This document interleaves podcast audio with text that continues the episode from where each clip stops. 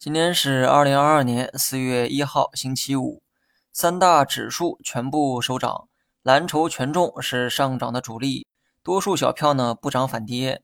每当这个时候啊，你总能听到类似的声音，比如说大盘指数失真，赚了指数不赚钱，指数涨了，但多数个股在赔钱，等等等等。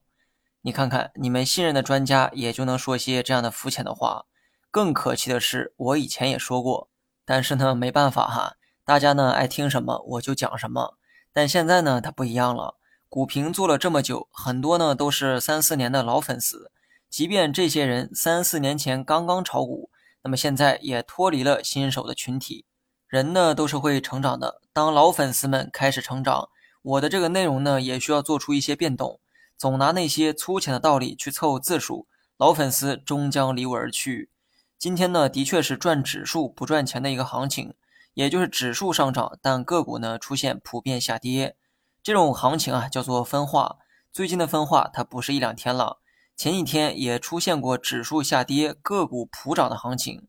这个呢也属于是分化，但不要总以为多数股票下跌就是负面的分化。仔细想一想。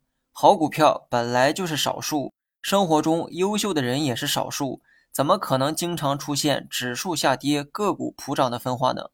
所以呢，看待问题啊要理智一点。牛市、熊市等极端行情会有一些极端的现象，但只要把这个时间放长到十年、二十年，你看看长期上涨的股票是多数还是少数？肯定是少数哈。所以呢，不要评价哪种分化更好，而是要判断分化的程度有多深。因为分化呢，几乎每天都有，但程度较深的分化它不多见。你需要判断这里面的原因所在。那么废话呢，先说到这儿哈。明天开始股市休市四天，短期走势就不做预判了。你们呢都懂。四天时间，消息面存在不确定因素，我也不想冒着打脸的风险去猜走势。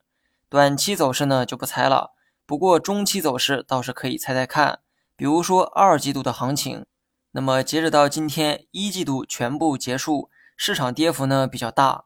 最近半个月触底三千点之后，有一定的企稳。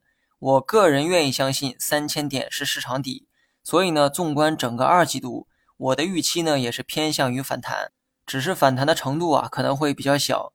一季度的经济数据也会陆续的出台。从已经发布的部分数据来看，目前的经济压力呢比较明显。领导给全年定下了百分之五点五的经济增长目标，按照目前的趋势来看，难度比较大。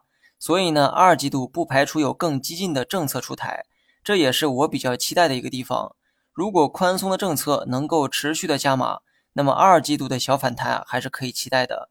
但是由于时间跨度啊比较长，中途呢还免不了剧烈的震荡，希望大家呢提前做好心理准备。